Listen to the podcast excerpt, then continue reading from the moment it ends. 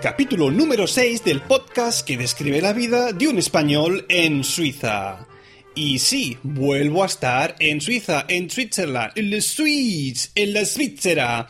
Como ya os dije la semana pasada, he podido estar unos días por España y ¡oh, Dios mío! He vuelto a ver ese cielo azul. He vuelto a comer pescadito fresco he vuelto a disfrutar de no hacer nada, de dormir, de pasear, oh, qué gusto, de hablar español, de tocar a la gente, que allí nos tocamos mucho más de lo que aquí. tocarnos, entendido como abrazarnos, no, no penséis mal, ¿eh? Ay, Dios mío. He estado genial. Pero bueno, otra vez, avión, pa' casita, y aquí a preparar las clases de la semana que viene. Aunque voy a estar aún de vacaciones hasta el domingo, bueno, mañana tengo un concierto el jueves pero digamos que ya de relax. He estado genial, genial, sin hacer nada. Lo, que es hacer vacaciones, ¿no? Desconectar, estar un poco con tu gente, con tu familia y cargar las pilas para las siguientes semanas en Suiza. Vale. Hoy, el podcast de hoy quizás va a sonar un poco raro, pero estoy indignado. Estoy muy indignado con un servicio público que se ofrece en España. Y me refiero al servicio de trenes.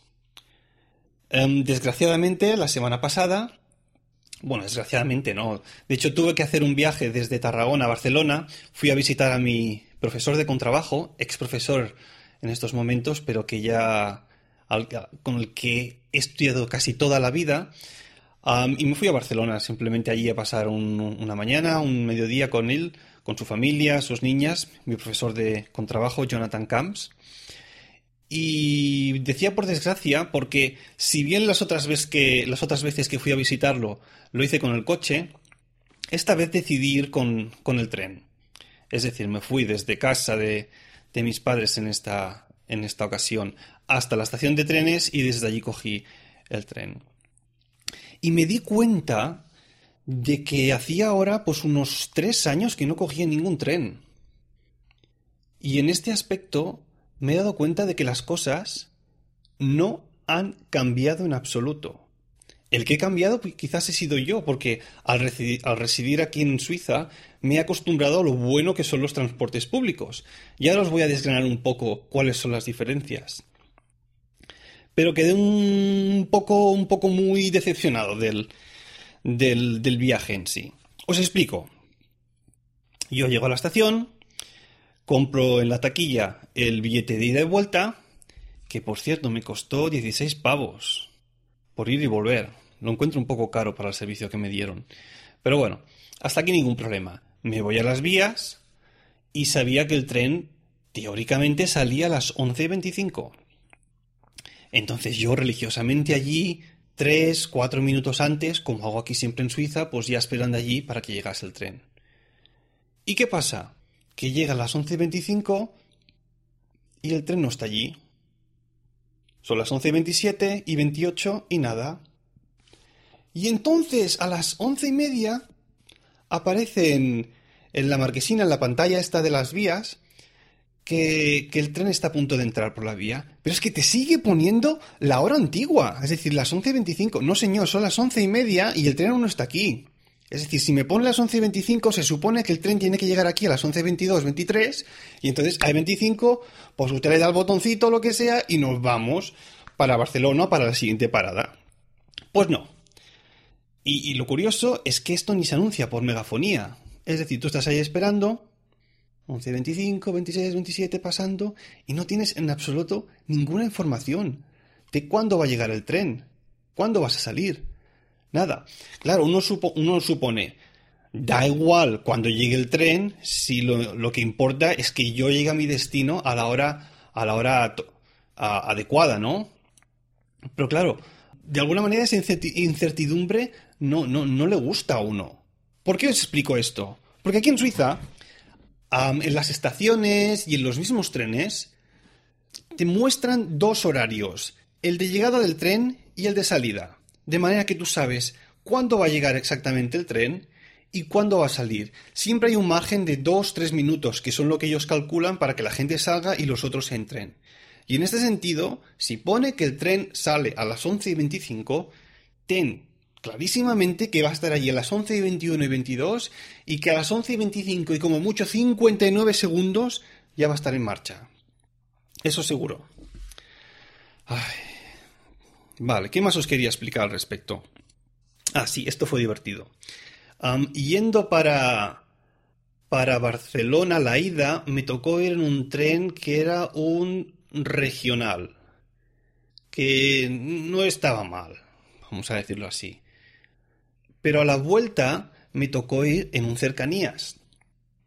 Y en este sentido, el tren, obviamente, salimos tarde de, de, la estación de Barcelona, otra vez sin ninguna información, y me di cuenta de que en el tren, en el tren de vuelta había unas pantallas que teóricamente te tendrían que haber dado información de a qué hora llegaría uno.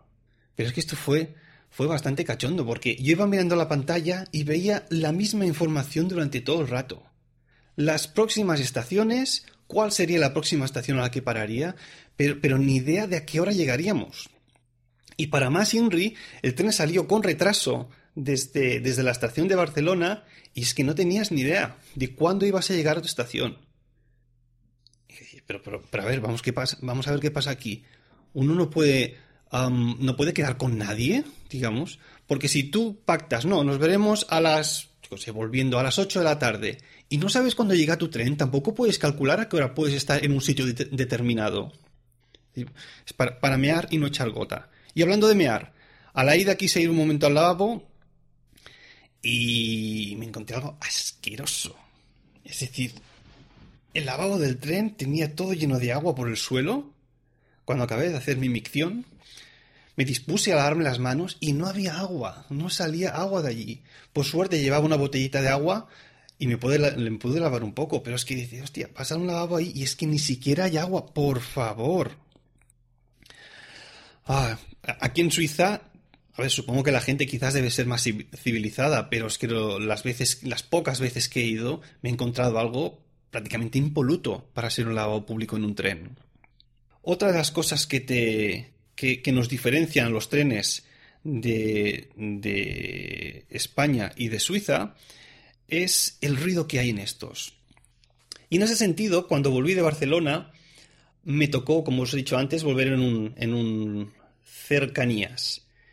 Y bueno, he de decir que estos trenes, que en estos trenes el ruido que uno escucha es, es bastante alto. De hecho, grabé un, un pequeño sampler, un pequeño audio, porque a la vuelta intenté ir escuchando un par de podcasts y el ruido que había en el mismo tren era tan fuerte que es que desistí. Vale, os pongo un, un, trocito, nada, cinco segundos de lo que yo fui escuchando durante una hora y cuarto de trayecto en este tren. Imaginaos, ahí va.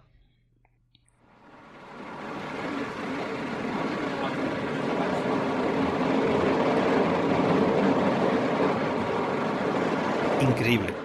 Es decir, una hora y cuarto escuchando todo este sonido de fondo. Y claro, aparte de eso, la gente que hay alrededor pues está hablando, lo que tiene que hacer es hablar más fuerte para cubrir, digamos, el sonido de fondo del tren y ahí se monta una increíble. En este sentido, ¿cómo funcionan las cosas aquí en, en los trenes eh, suizos? Pues también os grabé un trozo de lo que oye uno yendo en el tren para comparar.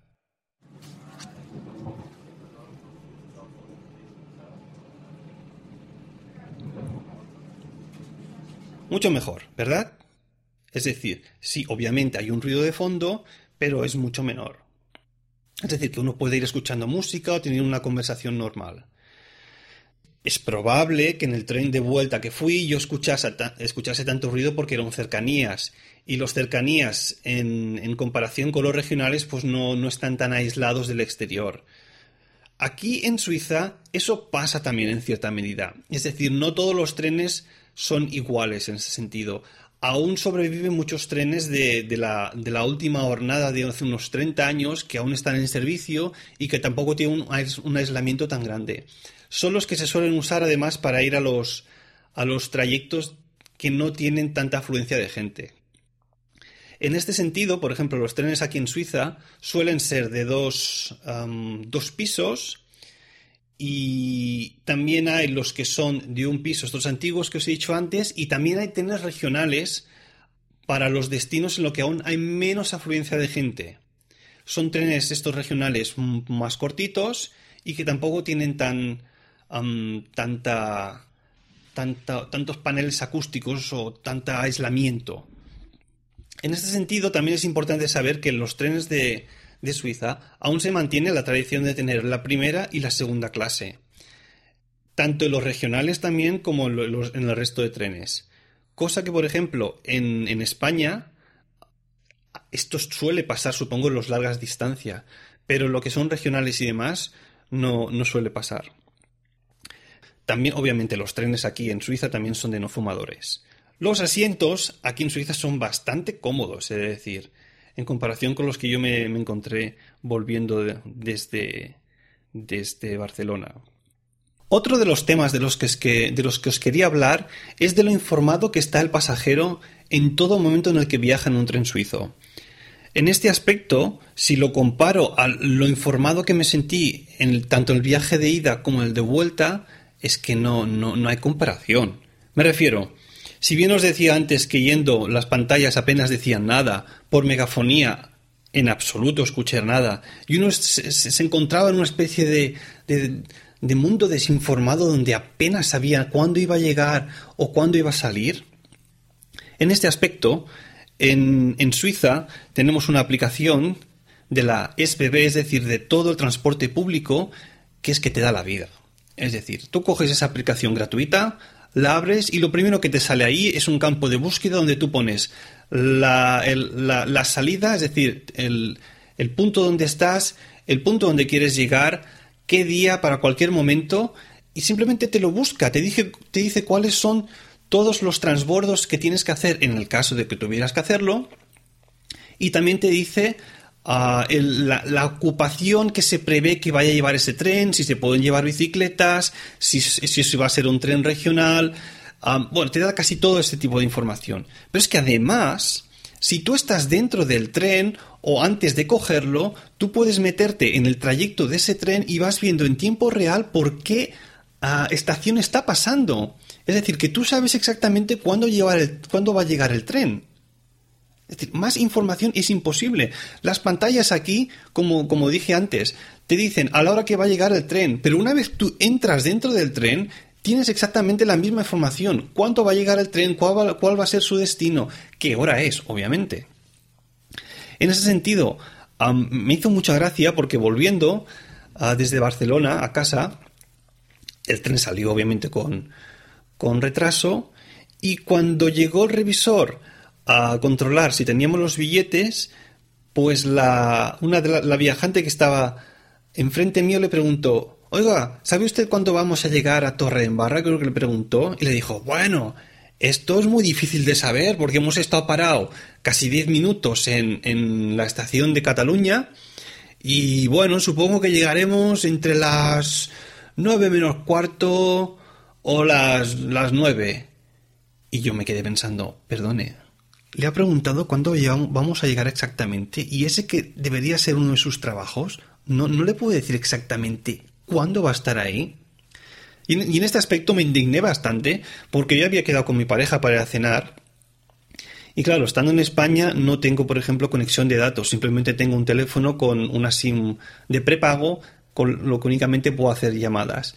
Mi pareja, en ese caso, aún tiene el, móvil suizo, no, no, tiene una tarjeta española y tampoco quería empezar a hacer llamadas que nos costasen a los dos. Y en ese aspecto yo pensé, a ver, si yo cuando he salido de allí he quedado con mi pareja a tal hora porque supongo que el tren va a llegar a tal, ¿por qué no me dice usted a qué hora vamos a estar exactamente para que yo pueda calcular cuál es el tiempo desde la estación hasta donde he quedado y poder más o menos dar una hora más aproximada en ese sentido? Ponme a tu tía, oye, que no sé, que vamos a. Te dan, un, te dan un margen ahí de 10 a 15 minutos y bueno, es como decir, oiga, usted llegar va a llegar. El cuándo, eso ya no lo sabemos. Pero no se preocupe, que llegar va a llegar. Ah, muchas gracias, muchas gracias. En ese aspecto, os paso ahora un audio también que, he grabado esta mañana cuando venía con, el tren a casa, para que veáis lo informado que está el pasajero en un tren en Suiza. En este aspecto, Si bien he dicho antes que había un montón de, de pantallas por todas partes que te informan al respecto, que tenemos la aplicación esta que también te informa, pues antes de llegar a una estación, uno oye un audio como este. Nächster Halt Zürich Hauptbahnhof. Dieser Zug fährt weiter als S16 nach Stadelhofen, Tiefenbrunnen, Meilen. Next stop, Zurich Main Station. This train continues as S16 service to Stadelhofen, Zurich Tiefenbrunnen, Meilen. Es decir, más claro imposible. Te hacen la musiquita al principio para llamar tu atención, luego te lo dicen en alemán, Hochdeutsch, y después en inglés. Para que los extranjeros también estén informados. ¿Qué menos? Volviendo de este viaje desde, desde Barcelona, por ejemplo, no escuché absolutamente nada por megafonía más que antes de llegar a una estación y te lo decían únicamente en catalán y en castellano. Es decir, que si no entiendes uno de los idiomas, estás perdido, porque la información que te dan las pantallas es paupérrima. Es que hay que pensar un poco los extranjeros. Y, en este aspecto, además, estaba pensando hoy también que creo que este viernes en Barcelona va a haber huelga de, los trenes, o sea, los, conductores, la Renfe y demás debe estar de, huelga este viernes. Entonces, el pitote que se va a liar allí entre la, huelga de, de, metro con toda la gente esta del Mobile World Congress, más lo de trenes, más lo de los trenes va a ser increíble. Tengo un hermano, por ejemplo, que estudia en Barcelona sonología y que cuando le estaba comentando todos estos temas, él me decía, bueno, no te indignes tanto, que esto es lo normal. Es decir, yo cuando voy a un tren, yo voy a coger un tren, ya sé que no, no va a llegar puntual ni de coña. Es decir, lo usual es que llegue tarde y que con suerte llegue más o menos puntual. Pero en ese sentido casi nunca. Y luego pensaba, es curioso porque estuve utilizando ah, el trayecto entre Tarragona y Barcelona cuando estudiaba en Barcelona durante casi cinco años y puedo contar con los dedos de una mano, y me sobran, las veces que el tren salió puntual y llegó puntual. Y curiosamente, cuando, cuando pienso en las veces que he llegado tarde aquí en Suiza, la frase sería al revés. Cuento con los dedos de una mano y me sobran las veces que he llegado tarde o que el tren no ha salido puntual. Es decir, fijémonos. De hecho, aquí una de las excusas que casi nunca nadie se cree es aquella de eh, profesor, o cuando vas a una clase, o un trabajo, he llegado tarde porque mi tren no, no, iba en hora. Aquí no se lo cree nadie, los trenes van puntuales. Otra cosa es que estoy así en autobús, en un autobús de, de línea que ya depende del tráfico, pero si tú vas en tren o, o, o, en tranvía, bueno, tranvía quizás no tanto, pero si vas en tren, no hay tu tía. Los trenes llegan puntuales. Vale, un par de cositas más al respecto de la información. Em, por el tren suelen haber pegatinas que te informan, por ejemplo, de las cosas que están prohibidas, como por ejemplo pedir, tocar con, instrumentos, hacer acciones de publicidad. También hay otro que también se ve en cada vagón donde te informan de que si tú no llevas el billete, te van a coger los datos personales y vas a tener que pagar 100 francos de multa. Al cambio actual creo que son unos 90 euros. Si te pillas en una segunda vez, estos 100 francos se incrementarían. Y en este sentido, los revisores los hay, sobre todo en las largas distancias, pero los, las cortas distancias no, no los sueles ver asiduamente. Es decir, muchas veces también van de paisano, y en este sentido hay que tener cuidado. No hay que jugársela a entrar al tren sin el billete, porque si te pilla una primera vez, 100 francos, la segunda creo que son 150, y creo que si hay una tercera vez, de esto no estoy seguro, ya investigaré, es posible que os prohíban el, el, acceso a los transportes públicos suizos. Es decir, que aquí hay que comprar el billete sí o sí, siempre. Bueno, pues esto ha sido todo por hoy. No me gustaría acabar, por cierto, sin leer un, un par de, reseñas que me han gustado mucho, que me he encontrado en iTunes.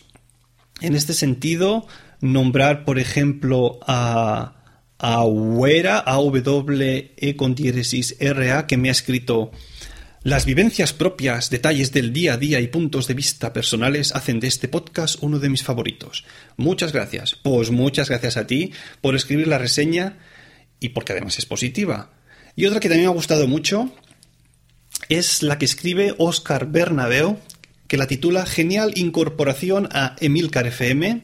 Y en ese sentido escribe, siempre me ha gustado Suiza, he estado un par de veces de veraneo allí y me interesa mucho la cultura y la forma de vivir que tienen los suizos. Además, me parece genial la incorporación de Swiss Spain a Emilcar FM, ya que añade un tipo de podcast que Emilcar no tenía y que a mí me gusta mucho. Pues a mí también me gusta mucho que hayas escrito esta reseña y que encima sea positiva. Pues hasta aquí el podcast de esta semana. Ya sabéis que si queréis contactar conmigo lo podéis hacer a través del email swissspainpodcast.hotmail o en Twitter a arroba swissspain, donde por cierto voy a dejar un par de fotos al respecto y en las notas del programa la aplicación está de la SBB para que veáis cómo va. Y decir que a los que más veis escrito tanto en iTunes como en el blog de Milcar FM como en Swiss Spain, voy a hablar de todo y cada uno de los temas que me habéis propuesto. Quizás no muy pronto porque para algunos tengo que recabar un poco más de información, pero cada uno de los temas propuestos va a salir aquí en el podcast.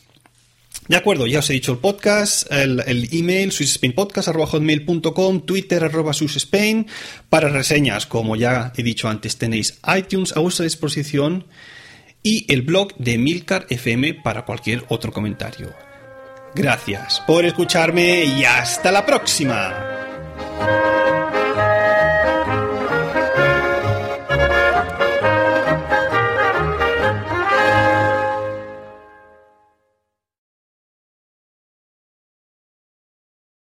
Estos son cuatro personas que viajan en un vagón de tren.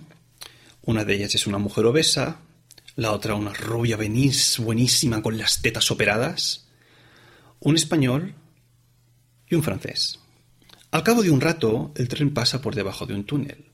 Las luces se apagan, nadie ve absolutamente nada y de golpe se escucha. Sale el tren del túnel y la mujer obesa piensa. Esto es que el español le quería meter mano a la rubia y ésta la da un guantazo. En cambio, la rubia piensa, no, no, esto es que el español me ha intentado meter mano, se ha equivocado, le ha metido mano a esta mujer obesa y ella la solta un guantazo.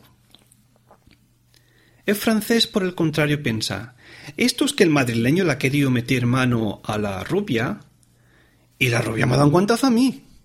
Y el español piensa, a ver si pasamos por debajo de otro túnel para meterle otro guantazo al francés.